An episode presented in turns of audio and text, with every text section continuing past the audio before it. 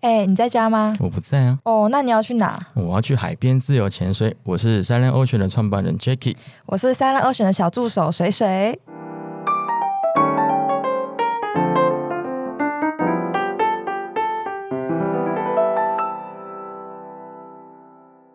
很多人以为自由潜水跟浮潜是一样的，对，就感觉好像你只是抓着一个呼吸管，嗯然后跟面镜跳到水里面去，就是一个自由潜水。那很多人听到这个时候都很想要打人。最近自潜明星上面很多梗图就是，哎、自由潜水啊，就浮潜嘛。对千万不要这样子以为。那也有些人以为说是自由潜水，它是一个背着氧气筒下水的运动，人家就会觉得，哎、我潜到六十米、七十米、八十米，甚至一百米，我就靠一口气，怎么有办法下到这么深？他们会觉得说，自由潜水啊，就跟水肺潜水是一样的啊、那这个东西对于呃一般没有接触过潜水运动的人来讲，他们是不知道怎么去区分的。那再来就是，大家会认为自由潜水这个东西是一个极限的运动，对为什么？你觉得？因为感觉自由潜水听起来很难。在这些东西里面呢，我们想要请我们的今天的来宾来跟我们聊一下，说自由潜水这个东西到底是什么？如果我们要学习自由潜水，单纯的凭一口气，我们该怎么去达到我们想要的目的？今天的节目里面都会请到我们今天的来宾，会来跟我们聊一下这些事情。他是 Diversity 自由潜水工作室的创办人李哲明。欢迎，嗨，各位听众朋友，大家好，我是 Diversity 的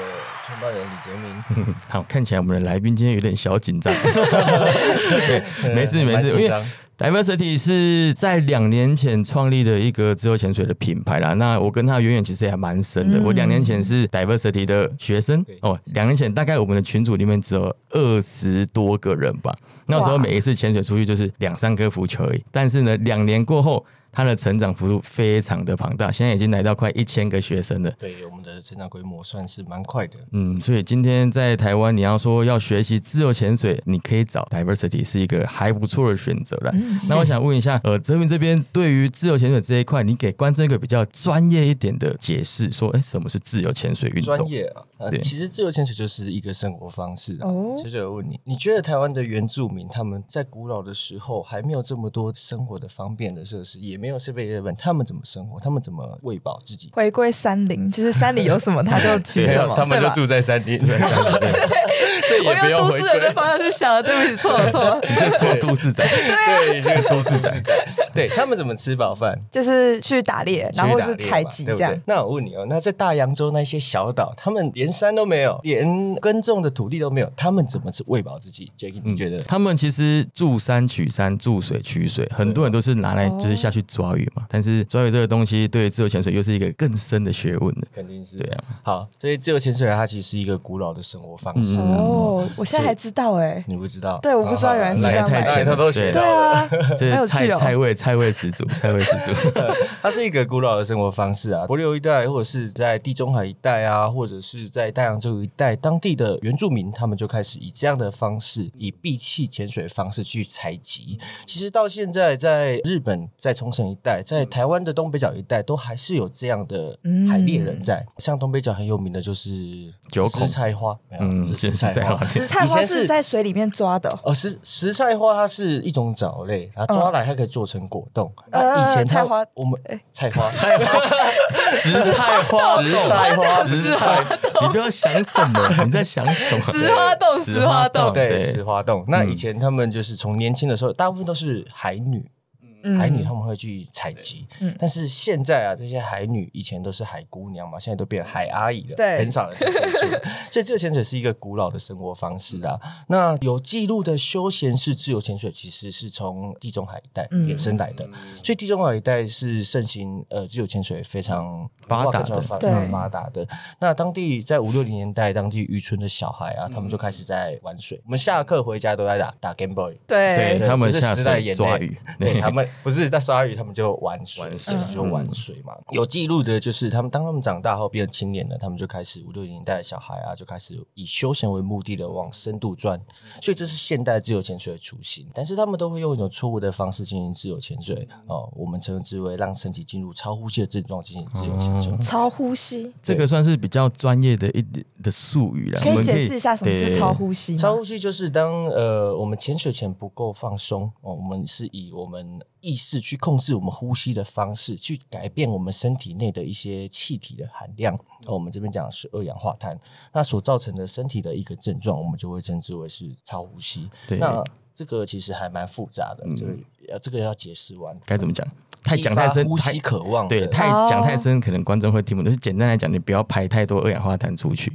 哦，这种东西，如果你有兴趣接触到这个课程，会教你不要使用超呼吸的方式去下潜。对，应该简单说，我们就是以放松自然的自然的方式进行自由嗯，潜水对对对，那很多人就像刚刚呃 Jacky 讲的，自由潜水跟水肺潜水会很容易搞混。对，对，那自由潜水到底跟水肺潜水差在哪里呢？水水你觉得呢？我感觉反正就是水肺潜水会背氧气瓶，就是它在水里面是可以呼吸的，但自由潜水是你靠一口自己的气，你不是呼吸氧气筒的气，这样。嗯，对对对，其实没错。其实我们简单来讲啊，就是一样是大安森林公园啊，对不对？你平常吃饱饭想去逛大安森林公园嘛？就走。水对水肺潜水就像是你今天搭着电动车，或者是跟你阿嬷借一个电动轮，咦，就这样去环大安森林公园。强调休闲，水肺强调休哦闲。你有很好的动力来源，你有非常好的动力来源，可以让你放松的观察在水中的每一件事情。嗯，那自由潜水它就像是以运动的方式、跑步的方式，我们去环大安森林公园，你也少了轮子的限制，轮子有限制嘛。会让你没有办法走阶梯，没有没有办法干嘛？所以自由潜水它少了装备的拘束，你会比较自由。你在水中的移动都是比较自由，但是你也少了装备的帮助。少了装备帮助，代表势必代表一件事情，就是你的潜水都要运用自己的技巧，所以他花更多的时间去训练。水肺潜水，他们学习如何操控装备，学习一些物理的知识；自由潜水，你要学习如何控制你身体大大小小的肌肉。哇，对，因为水肺跟自由潜水它两个的差异，就像刚刚泽明讲的嘛，一个是比较属于靠装备，一个是属于靠技巧。所以在学习自由潜水这一块，你要需要更多的经验，以及需要人家去开导你，去点醒你该怎么做才是安全的。跑步在大安森林公园跟走路在大安森林公园两个的危险性其实就有差异了。哦，我一口气下到水，下到二十米的地方，跟我背着氧气筒。下到水二十米的地方，其实两个的危险因素差异是非常的大的。听到呃泽明先生在，不要讲泽明先生，好像很乖。我们的力，你可以叫我台南王阳明，不用，不用台南王他阳明，被捡起。哦，我们都叫他帮我鼓掌一下，台南王阳明。正解，正解。没有我是要听众正解，呃我是台北彭于晏。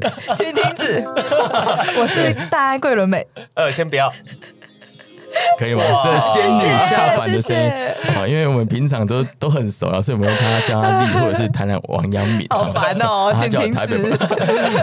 对，可以听听到他刚刚在讲的一些东西，其实都还蛮专业的。就开始在找一些教练啊，或者是潜店的时候，我也是因为看到他们动态上面有一些呃，让人家有一个憧憬，说自由潜水跟都市的生活不会差太，我们才、哦我才去选择这一个潜店。我们想要请问一下，说自由潜水这个东西到底好不好学？因为你刚刚讲说我们在大安森园跑步跟大安森林公园走路，其实两个差异是不大，但自由潜水跟水费它差异就会非常的大。非常的大对，那自由潜水好不好学？它是不是需要练习的，或者是它纯粹就是一个证照课？其实这个好不好学这件事情啊，应该问水水比较清楚，他毕竟好是学员难。哦！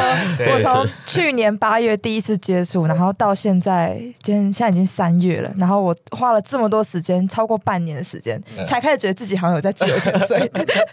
OK，好，那自由潜水啊，其实我们运动有分成机能型跟技巧型啊。哦，何谓机能型呢？机能型就像你今天走路变成跑步一样，这个就是属于技能型，你本身就会的的事情，哦我们透过训练把它强化，变成专业。对，那另外一种东西称为呃运动，我们称为技巧型，像自由潜水其实就是技巧型运动，你没有训练，你是完全没有办法进行的。对，像游泳其实也是，也是对对，所以这些都是需要特别受过训练的。那你会游泳的人，游泳的人不代表说你会自由潜水，因为自由潜水运需要运用到比游泳更多的肌肉。游泳是水平移动的，自由潜水对对对它是四面八方，你有很多的垂直下降、对，而且。是平常用不到的肌肉。对，而且这只是我们外部运动的肌肉，我们还有我们身体内部的肌肉，你的你的横膈膜你要学习控制，，对啊，你的声、你的控制你的声门的、控制你的呃舌根的这些平常完全没有在用的肌肉，你都必须要学会。嗯，对，泽明刚刚讲一点非常点到我人心的。我一开始在学潜水的时候，我秉着我自己很会游泳的心态，哦跑去学自由潜水。如果是是 diversity 学生，应该都有看过我第一次公啊，升的超好影片。笑哦！哦，我们超像海豹，然后在海上要求救一样，就不在那边滚我。考虑一下要不要放到我们的现实动态上面。所以大家关注我们现实动态哦。对，有可能我会把它放出来，因为真的太好笑。因为我之前在学游泳的过程中，我是可以在就是呃，很多人就是五十米游完啊，翻滚之前都会是站起来再重新蹬墙出来。嗯，那我们是可以游到过去，然后直接做一个翻滚再回来，哦然后一直让游持续个一公里以上。所以我觉得本身水性很好，那我的我觉得我的整个肢体协调性都很好。可是我在下了前两堂海训的时候。我超想放弃，很挫折对很挫折，真的很挫折。我一定要必须跟所有的观众讲，这个东西它是一个养成的运动，嗯它跟你在呃做可能类似登山啊或者是健走，它都需要一点时间去培养你的技巧。像他刚好提到一些小肌肉运动，生猛、舌根这些东西，你平常都没有在使用，但是你要去激化它、活化它。我在呃第一堂、第二堂海训课结束的第三堂海训课，一样也是下得很烂。可是我在隔一周之前，我中间做了很多教练教给我的练习，我每天在回家的路上或者是上班的过程、大便的过程，嗯我都会练习这些事情。大便是因为你太臭了吧？捏着鼻子，所 以顺便做一下耳压。因为因为自由潜水有个东西叫耳压，耳压捏着鼻子操作。那这些东西，如果你没有去练习，它它会对你来讲是一个很困难的运动。对，那水水，你觉得遇到最困难的是什么？我觉得最困难真的就是耳压。耳压，可是你耳压好像没什么问题啊。一开，因为我其实有点那个，我可以无手，就免手的，就我可以用耳朵去控制我那个，但是我一开始就会不小心太依赖那个东西，然后它的效率又不好，所以我在那个地方卡了很久，就是我会嗯一直不小心的依赖我的免手耳朵，平压的方对对哦，其实自由潜水有蛮多种平压的方式。如果之后你有接触的话，会细细的跟你们分享。那它像水水这种就是比较天生有料的，他会免手平压，他下去哪里有料？哎，什么？只有舌头上面舌头有料舌头上面有料，而 其他都没有料。很烦欸对，我们不要讲这些东西，有五四三。对可是提到这这个也算是每一个人的条件是不同的。水水他一开始是下得去，可是他的方式不对。好，这就是在自由潜水这一块，为什么你会需要一个教练课程去帮助你的原因。那刚刚讲了那么多，我觉得什么人适合自由潜水，也是蛮多人在询问的一件事情。陈明，你觉得哪一些人是适合学自由潜水的？哪些人适合自由潜水啊？其实自由潜水它就是一个运动，对，它是一个运动。那就像你今天问，哎，谁适合打桌球，谁适合打篮球一样意思啊？嗯对，只是这个运动建立的基础在游泳之上。游泳其实它不会是自由潜水必须，应该这样讲，你会游泳对自由潜水会非常有帮助。对，确实。但是你不会游泳，你还是可以学自由潜水，前提是你不能怕水。你如果踏到水中，哪怕是踩得到底的地方，你就会很慌张，哇，那你也没有办法训练了。嗯所以我永远都会给学生一个前提是你要来报名，但是你要有一个前提是你不能怕水，或者是你愿意尝试去不怕水，我们会慢慢引导你去做不怕水这件事。打破你的心魔这样子。对自由潜水就要打破你的心魔。对吧？其实很多人想要学，可是他可能本身很会运动，但是他很怕水。那觉得这个东西要怎么去建议他？嗯，最主要还是你要去尝试跨出那一步，因为我们的工作是保护你的安全，然后引导你。那我能够跨出你那一步的，只永远只有你自己。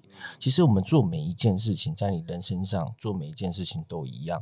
你很多时候你能力可以是可以能力范围是可以达到的，你可以做到的事情，可是因为你的一个心魔，你一个小小的坎，你没有跨出去，那这件事就再也做不到了。勇敢的人就可以来学自由潜水，对哦不要怕水，真的不要怕水。而且在我们潜店里面，任何潜店都一样，它一定是照顾学生的安全。你有一个人带着你下水，其实你不没有什么好怕的哦。你只要不要跳到一些比较雷一点的潜店，其实你都不会有任何的安全疑虑的。因为台湾的自由潜水在这两年发展，其实也发展的还蛮好的。所以说实在是这两年蛮多。潜店啊，或是自由教练啊，都跑出来开自由潜水的工作。选择其实很多，你只要选到一些比较负责任的潜店，对你来讲，自由潜水只是你要不要而已哦，没有适不适合，是你要不要。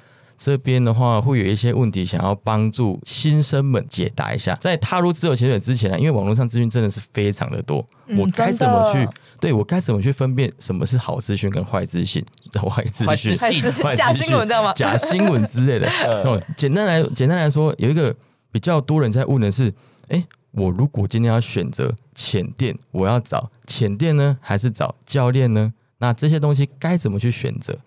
其实系统啊、潜电这个东西都是说实在，大家学习的内容都是大同小异的、啊。哦，对，所以其实某种程度来说，任教练比较重要，任教练真的比较重要。一个有负责任教练，其实做任呃，你去找任何的事业都一样，找做任何事都一样。负责的那一个人愿意负责任，这才是最重要的。他有责任感。那你在做自由潜水员，你可能要做很多的准备。第一个哦，你可能要多接触水。对像我的学很多学生，像我昨天教的学生吧，他们花了三个小时在练踢蛙鞋。本来大家 真的假的？本来大家都已经完课了，他们在练踢蛙，哎、他们不会游泳，所以我给他的第一个功课就是没事去玩水。哎、哦注意是玩水，而不是、而不是游泳哦。哦我叫他去玩水，你多碰水，你才可以知道如何在水中产生反作用力，让你移动，这就是我们所谓的水性。所以我们常讲，学习自由潜水不是在学潜水这件事情，而是在学习水性。你看很多的大神啊，他们连蛙鞋都不用，只戴了一个面镜就开始自由潜水了。所以学习水性更重要。那第二个，你必须要找到合适你的教练，上网多做功课，或是听上过课的人回馈。对对对，分享学员的回馈，我觉得是最直接也最真实的。重要。对，找到合适你的教练，教练很重要，他是带你走完路的人。我们这边有很多的学生是已经明明花过钱上过课，但是他们没有得到他想要的回报，所以重新又来学一次。我觉得这很可惜，因为你花了两次的钱啊。所以第二个教练很重要，你要找到带你下水的人。再来，最后一个是课后的后勤很重要。嗯自由潜水员，你十个来学潜水，呃我们先讲水肺潜水。水肺潜水我们要熟悉装备的操控嘛，你只要观念正确，装备会使用，十个来考 Open Water 执照的人，会有九个拿到执照。嗯，对。那自由潜水呢？你十个来考初阶自由潜水执照的人，只有不到一个可以拿到证照。对，因为呢真的在半年时间内啊，在半年时间内，在在课程内，应该这样讲，在课程内、哦三天的课程内对对，就是三天的课程内，因为你要在短时间内熟悉这些。我简单讲，你打篮球吧，你运球是天生就会了吗？所以你天生会运球吗？我不会，我到现在运球也不会还是很烂。对，这是对的。对啊所以你要熟悉装肌肉的协调度，熟悉你这些肌肉的使用需要时间，这就是自由潜水。所以你要很重视你的课后的后勤。你挑这间潜店呢、可以让你。课后仍然可以继续练习，仍然有教练在指导你，这很重要。这也是我们创立潜店的这的一个标章。我们希望学生付了这个钱，就要拿到应该要有的东西。所以这三个点，我觉得是学习自由潜水之前你应该有。第一个，多接触水；第二个，找到合适你的教练，多做功课；第三个，重视后勤的潜店。对，其实这个我觉得可以补充一点，因为本身也是 diversity 的学生嘛，像水水也是，对，我们潜店的团练的机制，在整个自由潜水的市场来讲，其实我们听到只有好评啊。我们每一周至少都会开两天的海洋团练，每一真周的超难得，持续了两年，所以一个月我们会有四四天，哎，四周总共八天，一天可能有时候下两场的海训课。对，我们的学生啊，每一周至少会有三到四堂的时间可以回来团练。在 Diversity 这边，他的团练是不收费的机制，所以很多人是可以自由的进出回来我们这边去做团练。你们收集一下资料，你会发现，其实很多前店不会有这么多的资源去辅导你回来团练这件事情。后勤这一块是真的还蛮重要的，所以选浅店、选教练，我觉得是两者是可以一起互相评估的。这间浅店的教练好不好？那这一间浅店它的后勤资源好不好，都是需要你去做认真的评估选择。因为一次的课程费用，其实刚刚有提到嘛，房间的费用是一万二到一万六，你要花这一个钱，你要学的值得才有意义。真的，而且其实我觉得，像我自己就是很常会回去海洋就是训练的人，嗯就会跟团练的人，是因为我觉得你每一次下潜，然后每一次跟团练，你都会有完全不同的收获。你可能这边现在呢，你记得这个肌肉怎么用，你下次可能就忘记了，或是你今天才发现哦，原来我的就是我的耳压还是没有完全开。它是一个很需要时间慢慢去累积，然后慢慢去练习，有很多细节要去注意的东西。就是我觉得私有权就是一个你要不断去追求完美跟追求卓越这种感觉这个真的是太重要了。而且你常回来团练，或者是常接触海水的话，你会认识很多的户外圈的朋友。我觉得这个也是学完自由潜水当中对你很有帮助的一个点呢、对啊，所以你们如果有兴趣学自由潜水这一块，网络上资讯搜寻一下，或者是来我们这边问一下也都可以了。诶，那系统很多，该怎么选？有什么 IDA、SSI、PADI，对啊，我到现在其实都搞不懂他们到底差在哪里。其实搞不懂啊。啊，系统之间的差别啊，嗯其实最早最早最早最早啊，把自由潜水正视为一个运动需要正式的，哦哦，就是从地中海一带发生这么多意外以后，就证实了其实在挨是 IDA 这个系统的前身。哦那后来它演变成现在，因为以前发生很多意外嘛，死了很多人，那大家都会觉得说，哎，是因为资讯不完全所导致的，所以应该要去正视这个件事情。你想想看，整个大安区的小孩子原本都在打 Game Boy，打 Game Boy 打电游戏机，爸爸妈妈顶多说你这样你功课会不好，对不对？不会去特别说限制还是什么，可能会稍微叮咛一下而已。可是当这个社区的小孩都打 Game Boy 打到暴毙了，就会有人去正视这件事情。为什么打给我？好严重哦，好严重。对，那是自由潜水发生意外以后啊，大家去正视，所以 IDA 它制定了一系列的安全的规章啊，正确的进行自由潜水。艾达自始至终至今三十年都是在教育栽培自由潜水。那其他系统啊，其实呃大部分也都是跟着这些规范走，所以学习的内容真的是大同小异的，所以不用特别去选系统这件事情，会比较大的差别来自于水平认证的水平，IDA 会比较严谨一点点，可是相对的它也比较难考，最大差别是在教练的水平啊。哦，你的教练，挨达教练需要完成所有的学程以后，你才有机会去上课嘛？才可以教人。所有的初阶、进阶，你必须要到大师自由潜水员那种呃，挨达 f 教你三十二到一百米的技巧，这种进高阶自潜员以后，你才有资格去教学生这件事情。所以势必会在安全的水平上会有比较好的基础。SSI 或者是 IDA，他们两个的差异其实没有太大明显的差异，只是有一个可能会比较休闲，有一个可能比较竞技。应该这样讲吧，每个系统它所呃对潜水教育潜水这件事情，它的主旨不同，他们的呃可能想法是不同的，所以哦没有什么对错，对永远没有确实。对错，因为学你能教育出好学生，都是好事。那就是一个好系统、好教练。所以我有很身边有很多 SSI 的教练，嗯他们也都可以教出很好的学生。嗯，挨达他就是基本上，因为他很很老就制定这些规则了，所以他他比较提倡就是你要完成所有事情，他会帮你管控教练的水平啊，基础水平啊。那不，但是这不是代全全代表说他就是一定是一个好教练，了因为，教练能力很好，不代表说他可以教出好学生。没错，真的所以我们才会说不要去选系统，你要去选择合适的教练。对，合适的教练他比较，就像你在念书的过程之中，你的老师会不会教人，跟他考不考了高分，其实对，完全是两回事。同，整一下，刚刚有说到自由潜水是不是好学的运动，或者是他是不是是什么人是适合学自由潜水的？只要你是肯跑户外，或者是肯玩水，或者是你有那个心想要玩水，其实都可以来自由潜水这个领域。那它好不好学，在于你花不花心思在这一个运动上面。任何事情都是一样的，如果你没有心。什么东西都是不好学的，在踏入自由潜水这一块，你可以做一些先前的准备工作，不要说被骗哦，因为坊间很多比较雷的资讯啊，你要自己去区分。如果不懂的话，问一下身边的朋友，如果有人在学，可以问一下他们的潜店的资源是什么。那我觉得可以选择的是选择这一家潜店给你的售后服务，就跟你买东西是一样。iPhone 买完有没有保固？有。你一间潜店你花了一万多块。你有没有售后服务？就是你课后训练是不是有提供给你的？我觉得这个比任何的系统啦、任何的什么东西都还来得重要。那它团练后的机制啦、收费啦这些东西都是可以去评估的。那或者是再找一些资讯啊，网络上有些 YouTube 的资讯，可以先知道自由潜水这一块运动适不适合你自己。因为有些人会一看到哦，下面有水母，下面有海蛇，哦，我就不要了。呃，类似这一种事情，你可以先去评估一下。那我觉得每一个人都是适合踏入这一块的。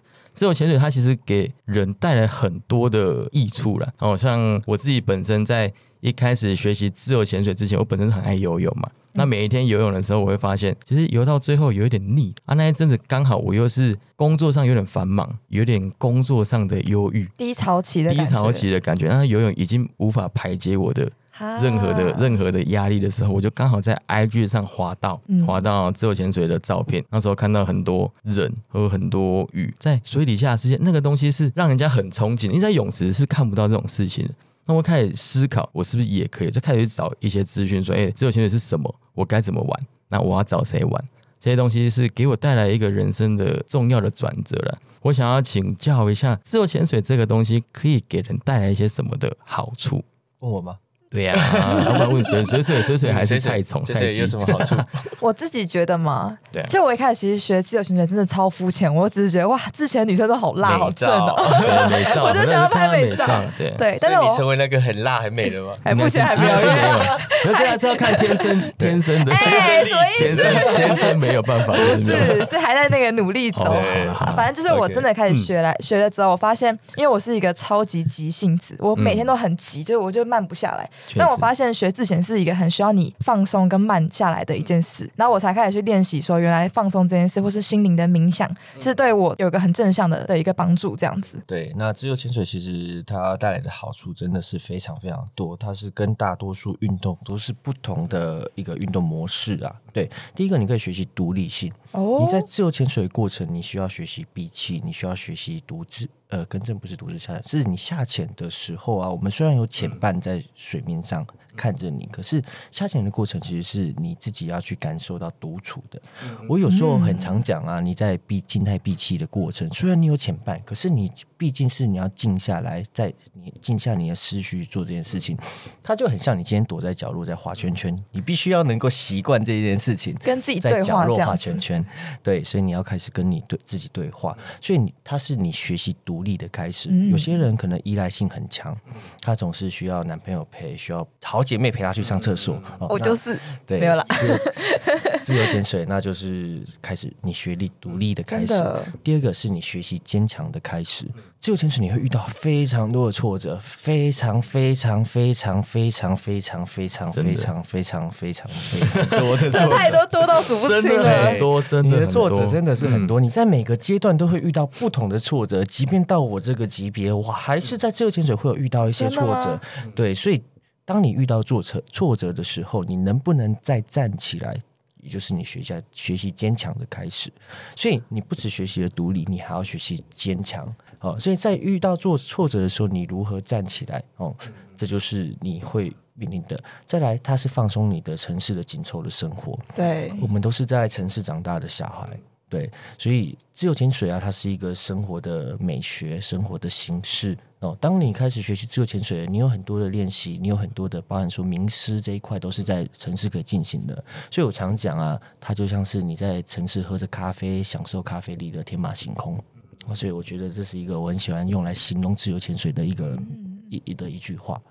所以这就是我认为自由潜水的好处，它给人的永远不是只有水下世界这件事，而是你心灵强度这件事情，真的。锻炼你的心灵强度。那时候在工作低潮期跑来学自由潜水之后，我几乎每一个礼拜，几乎每一个礼拜我都跑海边，因为那时候海边的课程比较多是在垦丁小琉球，那个时候好像四那时候月，四月四月的时候台北都还冷，所以我刚报完第一堂课之后，我下个礼拜马上预约他的团练，团练的地方好像是在垦丁吧，我记得，我就是从台北，我跟几个刚认识的朋友开所以你车。每每个礼拜都下南部垦丁小琉吗？球，对啊，哇每个礼拜下南部。然后我的同事问说：“哎、你怎么每次都晒这么黑回来？”我说：“哦，我去海边潜水。说啊，什么是潜水？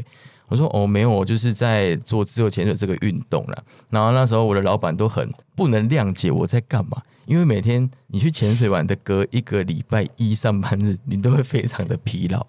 这是认真的，因为你疲劳的时候，老板其实都看得出来你不知道假日去了哪里。对啊，，那时候廉价廉价也是，就是我记得学完没过多久就是端午廉价、清明廉价，哎，端午廉价，对对，端午廉价的时候，我也是请了前一天请了个几个小时，然后跑去绿岛潜水。哇，对跑去绿岛潜水羡慕。对，那个那那时候我是真的非常的疯狂迷上自由潜水这一项运动，到现在也是啦。自由潜水给我带来很多正向的改变，是来自心理层面的。你下水之后，你面对的是自己，一口气下去，其实你听不到什么声音，在海里你是没有什么声音可言的，除非你遇到大赤金，然后他在旁边叫，哦很想遇到，很想遇到，可想遇到是你没有那个人品去遇到，所以你下水的时候听到的东西只有自己的心跳声哦，顶多旁边有船外机，就是上面有船的声音哦，或者是你手表的叫声，再来就是你跟自己对话哦。每一次下潜的时候，我会就会开始想说，诶，我这个礼拜到底干了什么事情？为什么我每天都要很辛苦的早起上班下班？我到底在干嘛？这个潜水的过程，你是可以反省一些事情的。真的，心理的层面的进步，我觉得学完自由潜水之后，带给我还蛮大的成长。那再来是，诶，自由潜水这一块，因为你会交到很多朋友，是也是想要尝试自由潜水的运动的人。那这一些人其实他的怎么讲，性格都比较外向，对，他很容易跟你打成一片。你认识了这些自由潜水的朋友之后，你的心胸又会更加的开阔。我觉得从心理层面上去探讨的话，自由潜水它给人带来了一种是乐观积极的感觉。你有这个感觉吗？嗯有，我会觉得你就是再多烦恼的事，你到水起来之后，你就觉得啊，好，都都都不用想那么多。然后隔天又是新的一天，你就会好好正向去面对这一切。我觉得这是认真的。那这个是心理层面上，如果是在体能或者是运动上面来讲的话，我觉得它运用了很多小肌群。啊，自由潜水运用的是很多小肌群核心的东西，它会让你在其他的运动表现上更加的柔软。因为本身自己很爱运动，不管是游泳、打球、骑脚踏车，自由潜水之后，我觉得整个人的身体的肌肉的活动性都不太一样。你会有这种感觉吗？你是不是还变会瘦啊当然是有。他有啊现在他一直胖瘦胖瘦，，胖瘦我这个人是忽胖忽瘦，但是刚学自由潜水那一阵子真的其实是很瘦的瘦，哇！是瘦子那但就。后来每次一潜完就会大吃大喝，所以就大吃大喝，没办法，因为之前给人带来的坏处就是起来真的很饿，对 一定要吃超多。为什么呢？因为每次自由潜水之前，教练会讲不要吃太多东西，对，因为你会想吐、会晕浪、会干嘛的。所以在一开始学习自由潜水，对我来讲最困难的就是不能吃东西这件事情，也、很痛苦。我早上宅的点，发言呢哎、？不是真的，你早上七点要潜水，你一定势必六点就要先起床准备吃东西，可是你又不能吃太多，消化不了。嗯除非你五点半起床，可是你会用睡眠的时间去换取这个吗？不要，我不要，我宁愿睡久一点。对我宁愿睡久一点。所以起来之后，你下午又要接着第二潜，哦，我又不能吃太多东西，所以会整个很饿啊。对，然后再起来，整个晚上结束之后，你才会想要填饱你的肚子，就会吃更多东西。对，可是自由潜水给人带来的一些好处跟坏处。我想请泽明跟我们分享一下，你在自由潜水的过程之中啊，对你来说比较美好、比较值得美好的画记面啊。忆起来的画面。就夏天的时候啊，我就在自由潜水的时候，在教课的时候，我在往旁边看，就很没劲哎，结果看到水水黄永明，我马上回到我的教课的过程。看到水水直接再见。我其实是一个过，分哦！我整个被霸凌没有没哎！有没有没有，我们很照顾你。对啊，还有屁嘞吧，还有我其实是一个很喜欢旅行的人。那我会喜欢自由潜水，也是因为当我今天只要有一个面镜，我在环游世界的过程，我只要一个面镜，我就可以在世界各地下水。有几个景象让我印象非常深刻的，第一个是我在呃薄荷岛。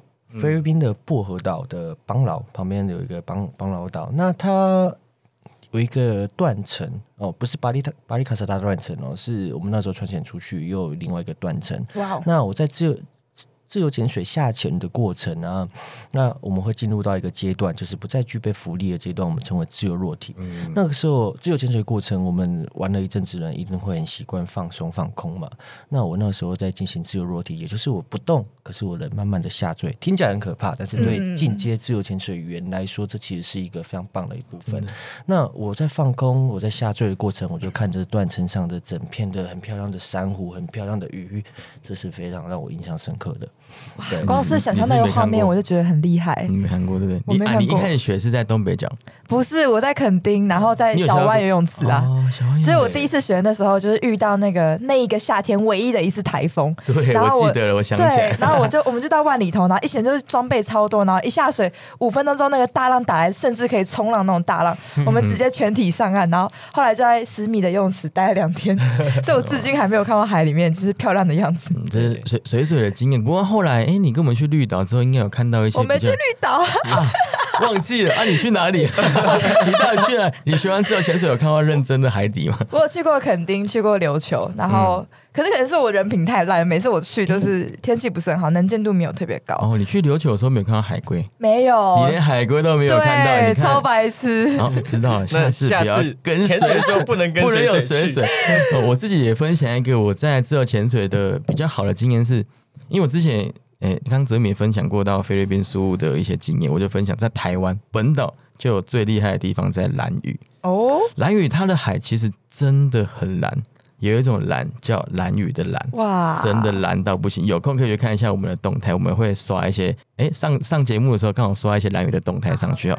下面全部都是七彩五颜六色的珊瑚，怎么可能一整？片一整片的，真的是很夸张。那里的地方是算台湾外岛里面比较没有被破坏的，而且它离本岛又比较远，它离太平洋比较近一点，但它的流水比较大。流水比较大的地方会有一些比较厉害的动物，像最近有大赤金的出没，金鱼吗？金鱼对金鱼对。哇塞，对，蓝屿其实它的生态多样性其实是非常的好，那相对它也是非常的危险的一个地方。那我在去年夏天的时候在蓝屿待了五天而已，但我觉得一直是一种流连忘返的感觉。它也就是走到哪里一下水，要当然要尊重当地的环境，当地有一些地方不适合下水，你要你要知道一些禁忌。好，它哪它只要是可以下水的地方，你只要一走下去，下面的景观绝对让你叹为观止。当然，其他的地方绿岛、小琉球、垦丁也都很不错。那唯独在东北角是比较左一点的地方，可是它的生态也是生态也是很好，生态也是很好。还是蛮多鱼可以看的。嗯，蛮多鱼可以看的。那它的鱼其实都还蛮大只的，对，对吧？所以其实自由潜水它可以给人带来很多的好处，从海水的景观啊，或者是从你的心理层面上面，都会给你带来一些不错的正向的帮助。那当然也有一些不好的经验的。我想问一下泽明，在自由潜水的历程当中，你遇到最困难的挑战是什么？哦，其实遇到困难的挑战真的太多了。最困难的，简单，我举个举个一两个。其实我自由潜水最早是自己学的。我有一个大学的学长，他在小琉球长大，小琉球人，对，所以他从小就有很好的水性。在将近六年前的时候，我看到他在自由潜水，在玩水，那个时候还没有很在台湾还没有自由潜水这个名词还陌生，对，那时候还应该还没有人知道还什么是自由潜水已。经有人在玩，但是很少。这样的资讯，我们以前呢上要呃了解自由潜水资讯，几乎都要用原文啊，都要哦上找英文找原文。嗯嗯，对，那我就去了找了我这个小琉球的学长，他带我自由潜水。那他们从小玩到大，他们对于耳压这件事情真的是很习惯。我那时候下潜的时候，我一开始也不太会游泳。我在自由潜水的时候，我其实不太会游泳，我二十五米的泳池是游不完的。啊，真的假的？好难相信哦对，！所以我是学了 自由潜水后才开始在训练游泳这件事情，就是我要开始变成专业的自由潜水员的时候，我才开始训练游泳这件事情的。那我到那边的时候，其实我一开始很紧张，我很害怕，因为我遇到第一个第一个难关就是我会怕水。哎呦，你也会怕？你到了水里面才发现，你其实是心里，有我到了海边就怕了。你也会怕？天哪！你竟然会怕水？我那时候，我那因为我不太会游泳，但是你又第一次到开放水域，哎呦，这么多意外的发生，他们就跳到水里了，我就很担心，看我没有救生衣耶，哦怎么办？怎么弄？对，怎么办？然后我就在岸上站了很久，站了很久，他们就说你来啦，来啦，我们保护你。那我跳下去以后，我才发现说，原来海的浮力是这么的大。哦，对，如果你只有在游泳池游过，你其实没办法想象。对，所以玩过那一次就知道了。那我每次下潜，我就耳朵好痛哦，耳朵很痛，因为气压的变化嘛，对不对？你耳膜会变形。对对对，那耳朵很痛，我朋友我我我就问我学长啊怎么办？然后他就说你就摇摇下巴，我就摇了很久下巴。讲。起来超简，我下潜的时候摇下巴，哎、没有用哎、然后我就他就说没关系，那你吞吞口水啊，我就吞了口水，我吞到我的口水都可以当水喝了我，那个量，那还是没有用。然后我就试着捏着鼻子做水肺的平压法，瓦沙法法式平压。法，捏鼻子吐气法，捏鼻子吐气法也是没有用哦，因为潜水知识不同嘛。对对对，所以我在耳压其实遇到非常大的困难。当时我也没有教练，当时台湾的自由潜水教练非常的少，全台湾那个时候只有两个。两个哦挨打的教练，所以我以前也不流行上课这件事情。然后那我耳压又遇到瓶颈，所以我光耳压这件事就卡了八个月这么久。哇，所以我等于浮潜了八个月。突然觉得我没有那么惨了，因为我也卡了，生的啊，没有我，可是我也是卡了到最近就卡了大概半年之后，才真的会作品，就是真的会好好做评价嗯。所以我最大的瓶颈应该是说，在自由潜水初期最大瓶颈真的是耳压，因为我没有人嗯没有资讯因为教我的带我的又是一个呃，应该说他们就是以这个为休闲，从小玩到大的，所以他们也不会有这么多的专业知识教你如何进行自由潜水，所以我的耳压其实卡了非常久。嗯，原来八个月的时间是这么来的。对可以可以跟稍微跟观众聊一下耳压这件事情。其实很多人不知道耳压是什么。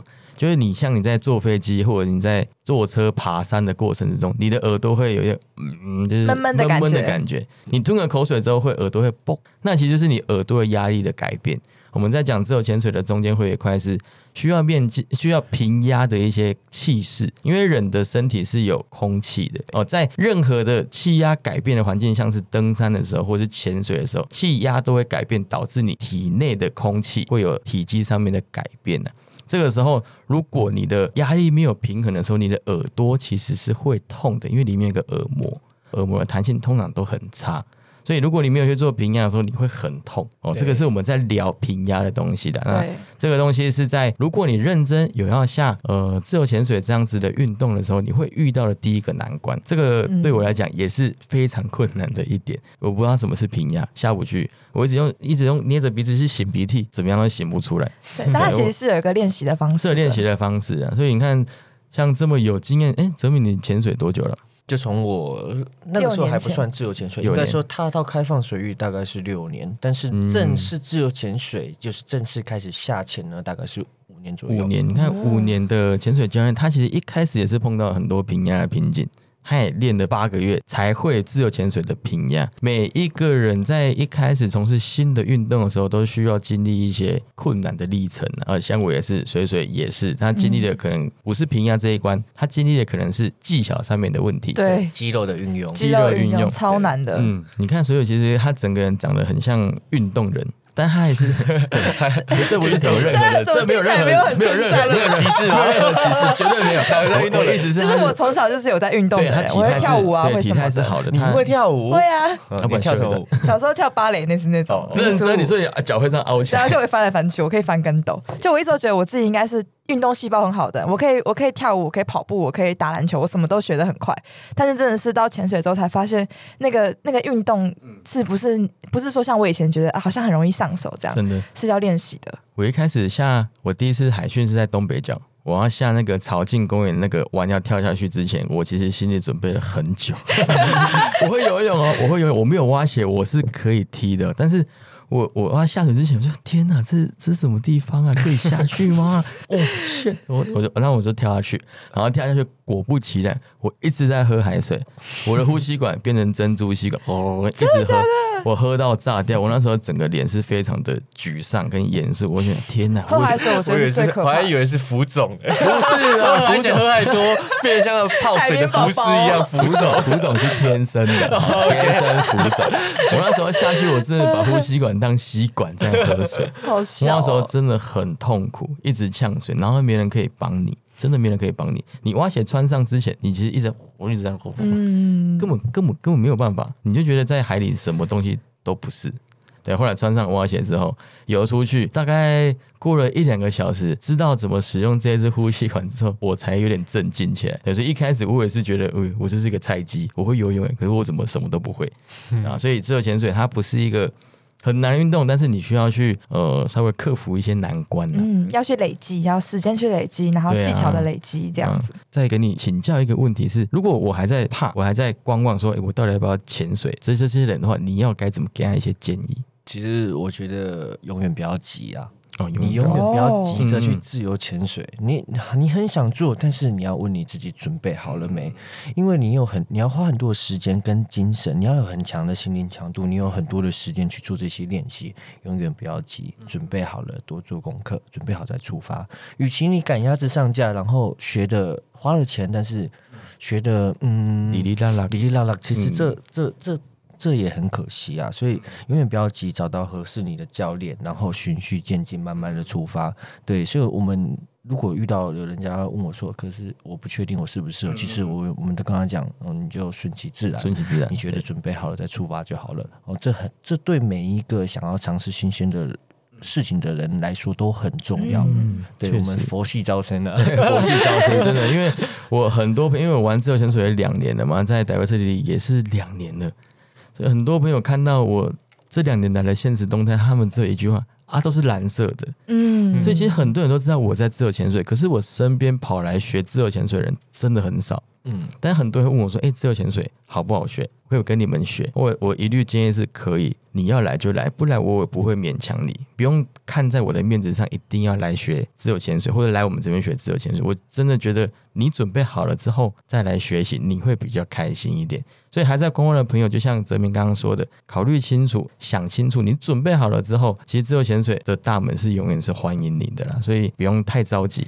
没错，海运都在那里就等你什么时候准备好。对，所以最近上了一部叫《东京北纬》，对，东京北纬。打个广告。东京北纬，要 要去看一下东京，说不定你看完之后，你会对自由潜水突，然就想学了对，了，突然就想学啊。那时候绝对不要忘记你。们看完了吗？还没看，还没看，还没看，还没看，才刚三点。我我我们昨天才刚从小琉球回来，啊，很累。对，哦，这还在公望的一些朋友啊，稍微的搜寻一下自由潜水的资讯啊，多看多看。好，那身为海洋领域的工作者啊，你觉得这个工作给海洋带来一些什么的改变？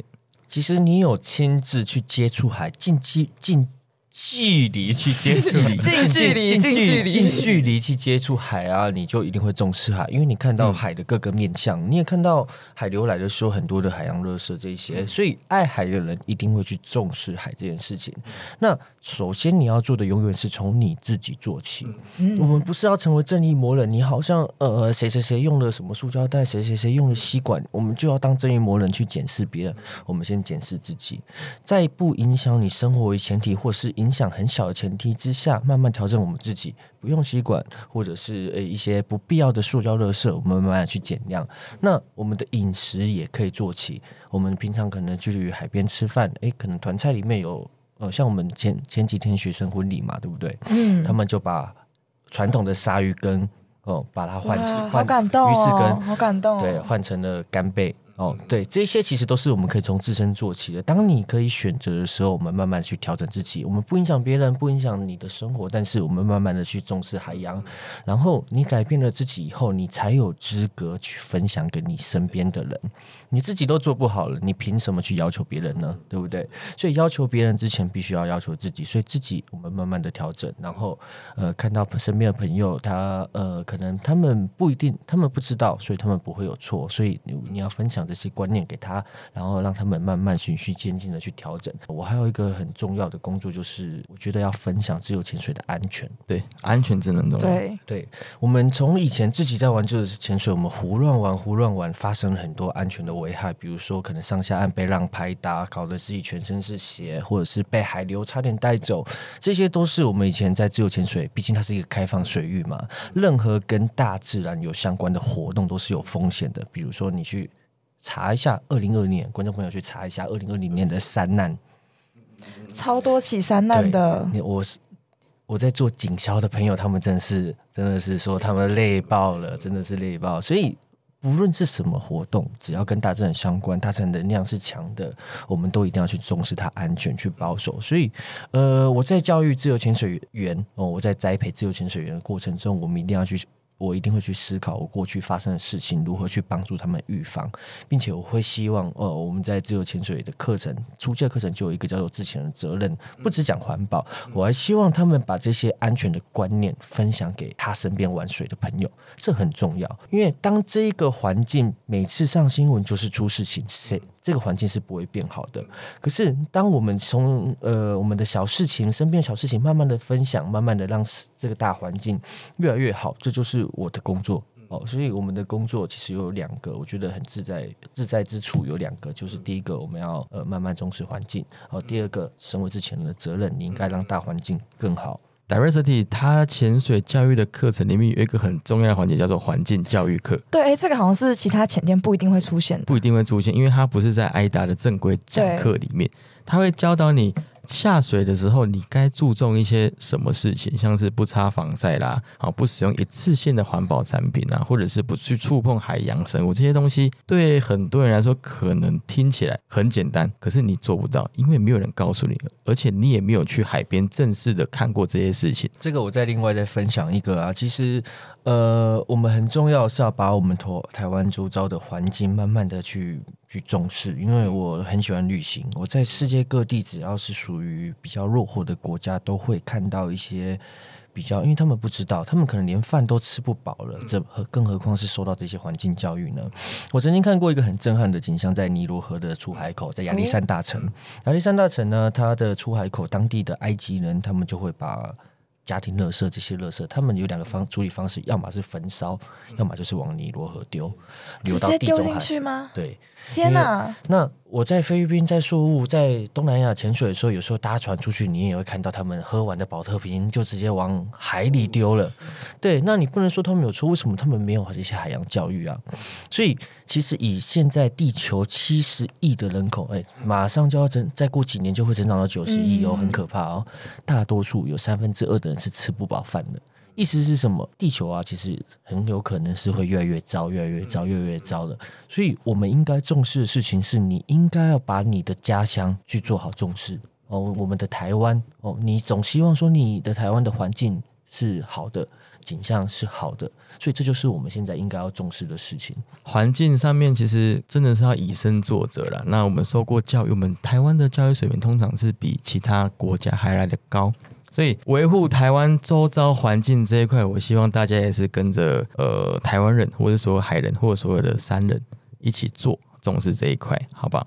那我们为什么要做这一集？其实就是像刚刚泽明讲到，二零二零年三难的件数其实是非常的多，那表示最近很多人开始在注重户外活动这一块。好，所以你在注重户户外活动这一块，如果你没有什么资讯去呃获取的话，你会做的非常你你在从事这些运动的时候，你会非常的茫然，不知道该怎么样做才是正确，才是安全的啊。希望你们听了之后，呃，有一些比较不正确、错误的概念都可以被导正。那对于自由潜水这个运动是持开放的态度去学习哦、才能让这个活动更加发展的比较安全一点啊。嗯，也不会再从此之后就不会再觉得自由潜水就是极限运动，或者就是一些常常出现就是海难啊，或是很可怕的事，可以呢用正更正确的观念去理解它。嗯，希望这一集之后啊有更认深度的认识到自由潜水，之后还会带给大家很多户外活动的主题，请大家敬请期待没。错，我要继续收听哦，好，那我们这一集就到这边，我们下周见，大家拜拜。大家拜拜拜拜。